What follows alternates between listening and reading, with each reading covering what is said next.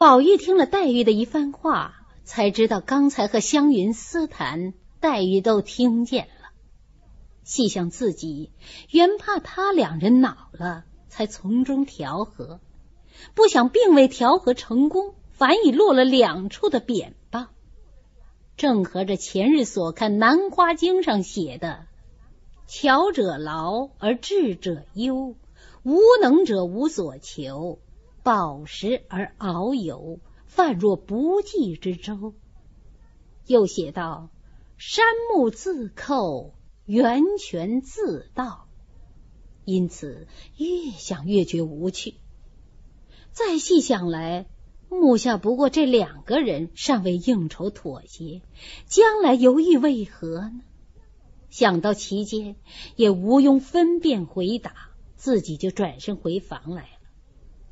黛玉见宝玉去了，便知回思无趣，赌气去了，一言也不曾发，不禁自己越发添了气，便说：“这一去，一辈子也别来，也别说话。”宝玉不理，回到房间，躺在床上，只是闷闷的。袭人深知原委，不敢就说，只得以他事来解劝。哼今儿个看了戏，又勾出几天戏来，宝姑娘一定要还席的。哼，她还不还，管谁什么相干？袭人见这话不是往日的口吻，又说：“这是怎么说？好好的大正月里，娘儿们姊妹们都喜喜欢欢的，你又怎么这个样了？哼，他们娘儿们姊妹们喜欢不喜欢？”也与我无干。哎呀，他们既随和，你也随和，岂不大家彼此有趣儿？什么是大家彼此？他们有大家彼此，我是赤条条来去无牵挂。宝玉说到这一句，不觉泪下。袭人见这光景，不肯再说了。宝玉细想这句趣味，不禁大哭起来，翻身起来，走到桌边，提笔写道：“你正我正，心正意正，事无有正，思可云正；无可云正，是立足境。”这是说人的感情是无可验证的。必须万念皆空，才能立足人世。宝玉写完了，自己虽然解悟，又恐怕别人看此不解，因此也填一支寄生草写在后面，自己又念了一遍，自觉无挂碍，心中自得，便上床睡了。谁想到黛玉见宝玉此番果断而去。故以找袭人为由来看动静。袭人说：“已经睡了。”黛玉听说，便要回去。袭人说：“姑娘，请站住，有一个字帖儿，瞧瞧是什么话。”说着，便将宝玉刚才所写的帖儿悄悄的拿来，递给黛玉看。黛玉看了，知道是宝玉一时感愤而作。不觉可笑可叹，便向袭人说：“做的是个玩意儿，没什么关系。”说完，便带回房去和湘云同看。第二天又给宝钗看，宝钗看了，念道：“无我原非你，从他不解衣，四行无碍凭来去。”茫茫着甚悲愁喜，纷纷说甚亲疏密。从前碌碌缺因何？到如今回头试想，真无趣。这个意思是说，既然你和我互相依存，不分彼此，那就任凭别人不理解好了。应该不顾阻碍，随意来往。人生渺茫，还谈什么悲愁喜？关系纷杂，哪有什么亲疏密？从前忙忙碌碌，尽力周旋，又是何苦？回头想想，真无趣。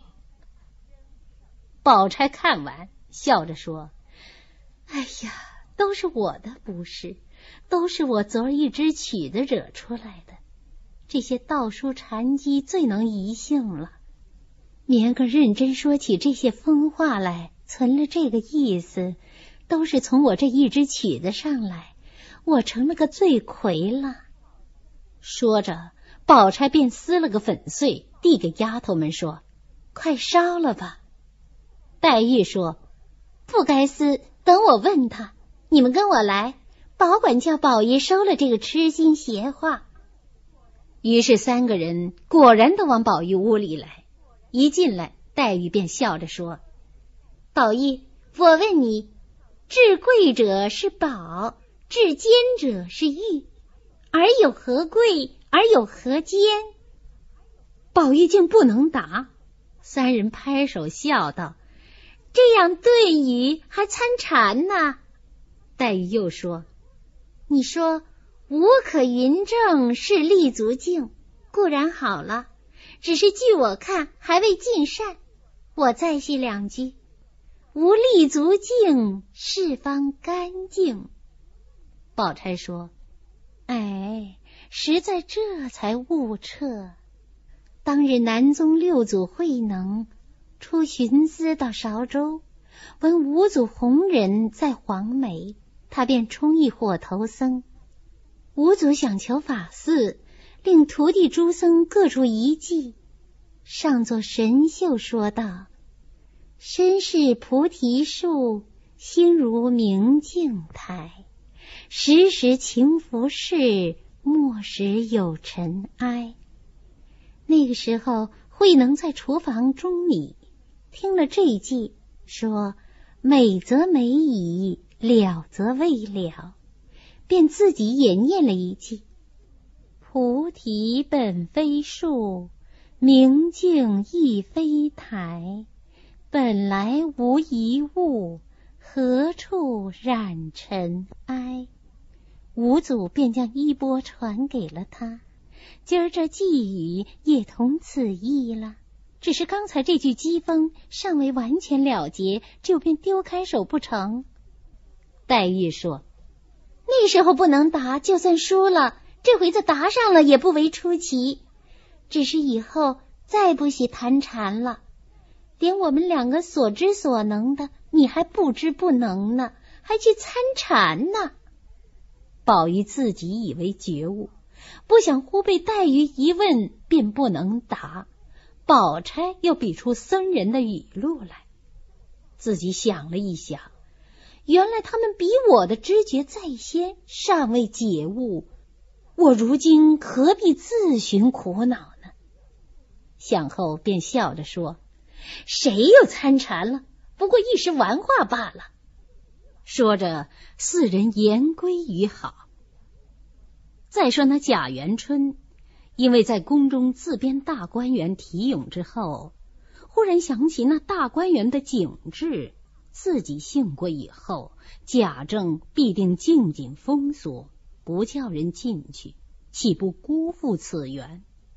况且家中现有几个能诗贵妇的姊妹，何不命他们进去居住，也不使家人落魄，花柳无言？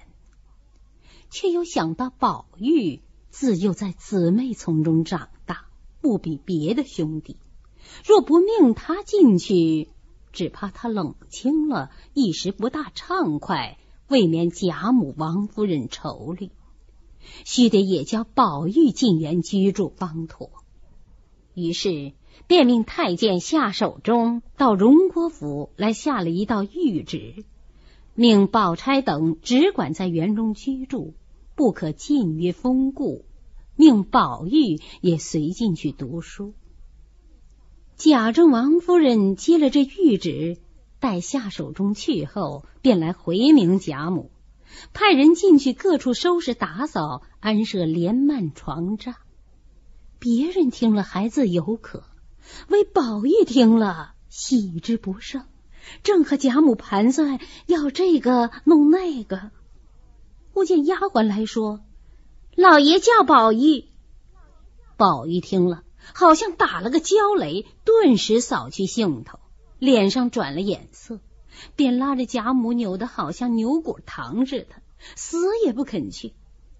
贾母只得安慰宝玉：“好宝贝，你只管去，有我呢，他不敢委屈了你。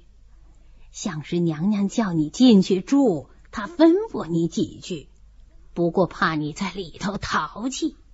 他说什么，你只好生答应着就是啦。一面安慰，一面唤了两个老妈妈来，吩咐好生带了宝玉去，别叫他老子吓着他。老妈妈答应了，宝玉只得前去，一步挪不了三寸，蹭到这边来。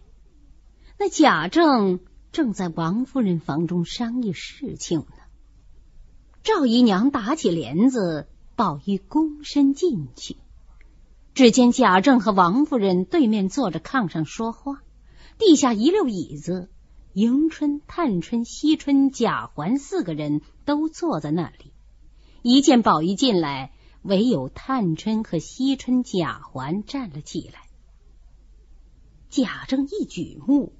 见宝玉站在眼前，神采飘逸，秀色夺人；看看贾环，人物猥琐，举止荒疏；或又想起贾珠来；再看看王夫人，只有这一个亲生的儿子，素爱如真，自己的胡须将已苍白，因此把平日嫌恶处分宝玉之心，不觉减了八九。半晌，贾政说：“娘娘吩咐说，你日日外头西游，见此书来。如今叫静管同你姊妹在园中读书写字，你可好生用心习学。如再不守分安常，你可仔细。”宝玉连连的答应了几个是。王夫人便拉着宝玉在他身旁坐下。王夫人摸索的宝玉的脖项说：“前儿个的丸药都吃完了，还有一碗。啊，明儿个再去拾丸来。天天临睡的时候，叫袭人服侍你吃了再睡。只从太太吩咐了，袭人天天晚上想着打发我吃。”贾政问：“袭人是何人呐？”王夫人说：“是个丫头。丫头不管叫个什么罢了。是谁这样刁钻，起这样的名字？”王夫人见贾政不自在了，便替宝玉掩饰：“啊，是老太太起的。”哼，老太太如何知道这话？一定是宝玉。宝玉见瞒不过，只得起身回答：“因素日读诗，曾记古人有一句诗云：‘花气袭人知昼暖’。因这丫头姓花，便随口起了这个名字。”王夫人忙说：“宝玉，你回去改了吧。老爷也不用为这小事动气。”贾政说：“其实也无妨碍。”有何用改？只是可见宝玉不务正，专在这些浓词艳诗上做功夫。太作孽的畜生，还不出去！王夫人也忙说：“去吧，只怕老太太等你吃饭呢。”宝玉答应了，慢慢的退出去，向金钏笑着伸伸舌头。带着两个老妈妈一溜烟的去了。刚到穿堂门前，只见袭人倚门立在那儿，一见宝玉平安回来，低下笑来问：“叫你做什么？”“没有什么，不过怕我进园去淘气，吩咐吩咐。”宝玉又回到贾母跟前儿，回明原委。只见黛玉也在那儿，宝玉便问黛玉。你住哪一处好？黛玉心里正盘算着这个事儿呢，忽见宝玉问他，便说：“我心里想着潇湘馆好，按那几根竹子引着的一道漆栏，比别处更觉幽静些。哎呀，正和我的主意一样呢！我也要叫你住在这里的，我就住怡红院，咱们两个又近又都清幽。”两人正计较。就由贾政派人来回贾母说：“二月二十二日子好，哥儿姐儿们好搬进去。这几日就派人进去分派收拾。这样，薛宝钗住了恒芜园，林黛玉住了潇湘馆，贾迎春住了坠锦楼，探春住了秋爽斋。”惜春住了了风轩，李氏住了稻香村，宝玉住了怡红院。每一处添两个老妈妈，四个丫头，除个人奶娘、亲随丫鬟不算外，另有专管收拾打扫的。到二十二日，一齐进去，顿时园内花招绣带，六福香风，不像前番那等寂寞了。宝玉自进花园以来，心满意足，再无别项可生贪求之心。每日只和姊妹丫头们一处，或读书，或写字，或弹琴下棋，作画吟诗，以致描鸾刺凤，斗草簪花，低吟敲唱，拆字猜眉，无所不至，倒也十分快乐。但是日子一久，那宝玉心中就不自在了，便懒在园中，只想在外头鬼混，却又痴痴的。明年见宝玉这个样子，想给他开心，左思右想，都是宝玉玩烦了的，不能开心。唯有这一件，宝玉不曾看见过。明年便到那卖书的书房内，把那古今小说。并那飞燕、何德、武则天、杨贵妃的外传和那传奇脚本买了许多来，引宝玉看。宝玉一看，便如得了珍宝。明言又嘱咐他不可拿进园去。二爷若叫人知道了，我吃不了兜着走呢。宝玉哪里舍得不拿进去？吃出再三。单把那些文理雅道的捡了几套进去，放在床顶上。没人的时候，自己密看。那粗俗过漏的，都藏在外边书房里。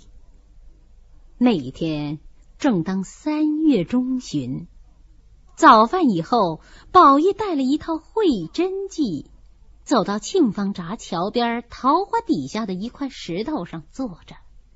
展开慧真记，从头细看，正看到落红成阵，只见一阵风过，把树头上桃花吹下一大半来，落得满身满树满地都是花瓣。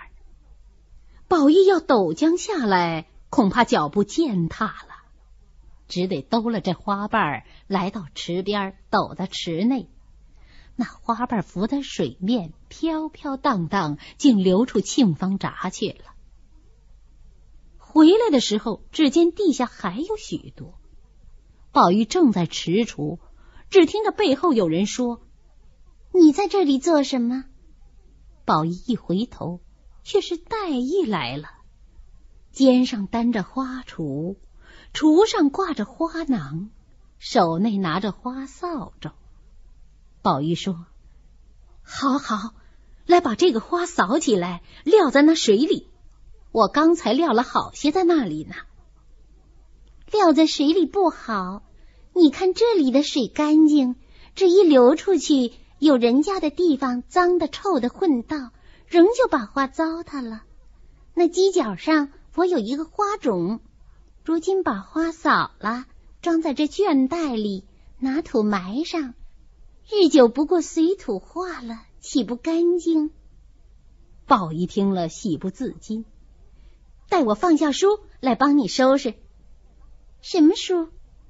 宝玉见问，慌得藏之不迭。呃呃，不过是《中庸》大学。哼，你又在我跟前弄鬼了！趁早给我瞧，好多着呢。好妹妹，若论你，我是不怕的。你看了，好歹别告诉别人去。真真这是好书啊！你要看了，连饭也不想吃呢。宝玉一面说，一面递了过去。林黛玉把花具且都放下，接书来瞧。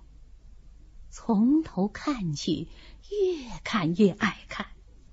不到一顿饭的功夫，将十六出都已看完，自觉词藻景人，余香满口。虽看完了书。却只管出神，心内还在默默的寄诵。